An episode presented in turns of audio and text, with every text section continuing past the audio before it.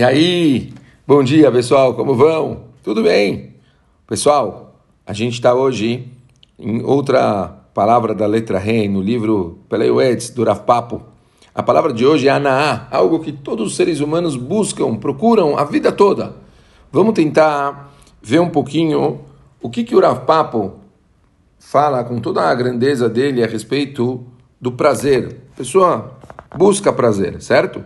Fala o Rav Papo Fortalecer-te e sensibiliza a tua alma com pensamentos puros, para compreender que os prazeres desse mundo são vazios e efêmeros. Imagine quanto prazer terão os justos no Olamabá, se nesse mundo que a gente está pode se obter tanto prazer com coisas passageiras como riqueza, comida e roupas finas.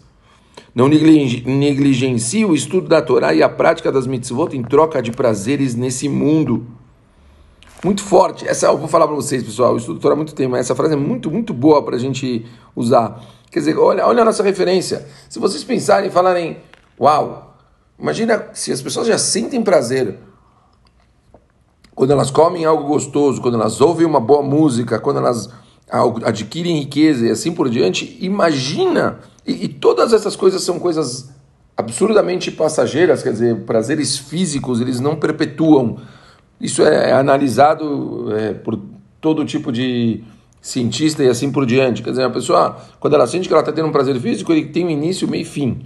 E não consegue é, perpetuar. Enquanto prazeres espirituais, eles têm um poder muito forte de conseguir perpetuar. Isso que ele está falando. Imagina se com prazer físico a pessoa já sente algo incrível. Imagina o que, que é um prazer espiritual. Mas ele continua com coisas de, fofinhas aqui. Olha só que bonito. Comer algo doce ou saboroso com um propósito positivo é considerado uma mitzvah. Os tzadikim bebem ou comem alimentos saborosos às sextas-feiras em honra ao Shabat. Os prazeres do espírito podem ser despertos através de prazeres do corpo.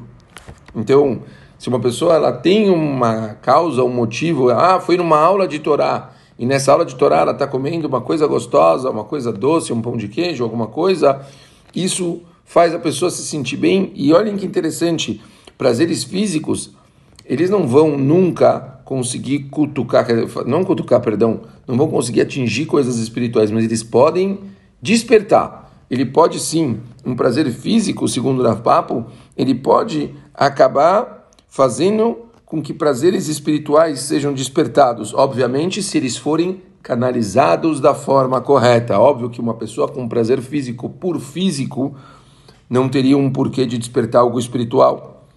Buscar honrarias é prejudicial ao homem, pois qualquer prazer que tenha ao ser honrado nesse mundo lhe será subtraído do mundo vindouro. Nenhum homem inteligente faz essa escolha. Se a glória te perseguir, ainda que fujas dela, fortalece-te como um leão com pensamentos puros, a fim de evitar o prazer de ser honrado. Muito pesado. Quer dizer, pessoas que estão atrás disso vão perder depois lá na frente. Os nossos sábios ensinam que a pessoa que se beneficia do próprio sustento é maior que uma pessoa temente a Deus, pois o primeiro não precisa adular os outros. A Gemara fala que Rav disse para o Rav Kahana, ganha teu próprio sustento, ainda que tenhas que pelar que tenhas que pelar carcaças no mercado. E não diga, sou um sacerdote, sou um grande homem. Infelizmente, muita gente pobre, especialmente os que já tiveram dinheiro, creem estar abaixo de sua dignidade, fazer trabalhos considerados inferiores, preferem sentar-se entre os desocupados ou vagar pelas ruas, mercados, enquanto suas famílias passam fome. Sentem-se embaraçados para pedir que lhes façam caridade. Pessoas inteligentes devem saber que só é vergonhoso roubar. Não há vergonha alguma em ganhar o próprio sustento, nenhum tipo de trabalho, pessoal ele é, é vergonhoso, todo trabalho ele é digno. Se for necessário pedir caridade, aceite-a somente das mãos de quem a der com vontade. Rav Pinchas Ben Yair não queria receber benefícios de pessoa alguma. Que ele dizia: alguns que não têm, que alguns não têm e querem dar, outros têm e não querem dar. Em ambos os casos, pedir-lhes é um pecado. É, é uma visão realmente forte. Conhecemos uma pessoa pelo seu bolso, certo? Essa é uma passagem famosa da Gemara. Gemara de Maser Teruvin, a gente conhece a pessoa pelo bolso. É uma passagem, para quem não sabe, onde a gente fala que a gente conhece o homem biquissou, caçou e coçou. No bolso dele, quiçou, caçou nervosismo, a gente conhece a verdadeira pessoa, e coçou, quando ele bebe, que ele fala quem ele realmente é. Você é uma pessoa de caráter se conseguir dominar tua má inclinação com relação a assuntos de dinheiro e prazer pessoal. É, realmente é muito difícil a gente conseguir dominar todas as pessoas elas têm inclinações muito grandes para coisas de dinheiro e prazeres. Então, se uma pessoa ela consegue se controlar, essa é uma pessoa de caráter.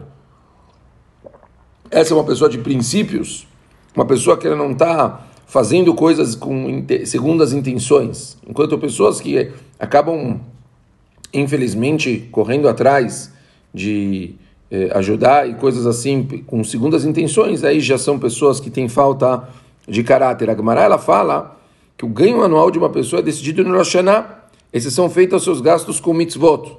Os ganhos de uma pessoa aumentam em proporção direta à caridade que ela faz. A Kadosh Baruch tem muitos canais pelos quais ele pode fazer o dinheiro fluir até você. Lembre-se disso. E você viverá uma vida boa, feliz e agradará a Hashem e aos homens. Portanto, todas as oportunidades que você tem de fazer mitzvot são dinheiros que eles não vão sair da conta do que estava combinado em Rosh Hashanah, a pessoa ela pode fazer mitzvot, tentar se esforçar e fazer coisas boas, assim fala o Papo. A pessoa ela pode ter sim um como se fosse um caixa 2 que vai entrando zehuyot para as mitzvot para a pessoa poder fazer mais e ajudar mais. Olha, os ganhos de uma pessoa eles aumentam quanto mais ela dá quanto mais a pessoa dá, mais ela ganha. Uma coisa muito muito forte. A gente vê as pessoas com medo de dar porque elas são receosas que talvez elas estão dando uma coisa que elas não vão ter de novo. Ah, tranquilo, tem oportunidade de fazer uma mitzvah, faça a mitzvah, desencana, faz o que tem que fazer, ajuda a pessoa, faz de uma boa e Kadosh Baruch te recompensa. Lembre somente, a gente já falou tantas vezes aqui no Shiur, quando você fizer essa mitzvah, sempre faça a mitzvah. Pensa na hora, eu estou fazendo isso, fazer a mitzvah, tá, tá, tá, de tzedakah, eu estou comprando a roupa, para o Shabbat, eu estou comprando a carne para o Shabbat dê significado, mesmo coisas que podem ser prazerosas para você, se você coloca significado em todas essas coisas, a partir desse momento você está ligando o seu lado espiritual, você está dando algo maior, você está fazendo com que o dinheiro ele não seja usado para coisas vãs e não seja algo é, somente é, sem propósito. E assim, a gente, como a gente disse, até mesmo as chances é, são de você conseguir ganhar mais porque você está se importando em fazer isso, Leshem Mitzvah. A gente tem que tentar mesmo canalizar, pessoal, os nossos pensamentos, tudo que a gente faz, para que seja em algum benefício, algum benefício espiritual, em algum propósito. Às vezes, um propósito físico, por exemplo, uma ginástica, algum prazer desse, dessa forma, ele também tem um propósito espiritual. Cuidar do corpo, por exemplo. A gente cuida do corpo, isso é uma coisa importantíssima. Então, você acaba tendo um benefício físico e a consequência disso também é espiritual. Então, é muito importante a gente saber canalizar as coisas, saber dar um direcionamento para tudo que a gente faz. Não fiquem com o botão automático ligado, façam coisas com propósito. Quanto mais a gente tiver consciente de tudo que a gente fizer, mais a gente vai ter significado nas nossas vidas e mais a gente vai estar construindo o nosso Olamabá. É isso, pessoal. Hoje terminamos. Amanhã vai ter uma palavra muito interessante aí para o pessoal do Netzach. Amanhã a gente vai estudar sobre Anhagá, liderança. Nos falamos amanhã. Um beijo grande para todo mundo e ótimo dia.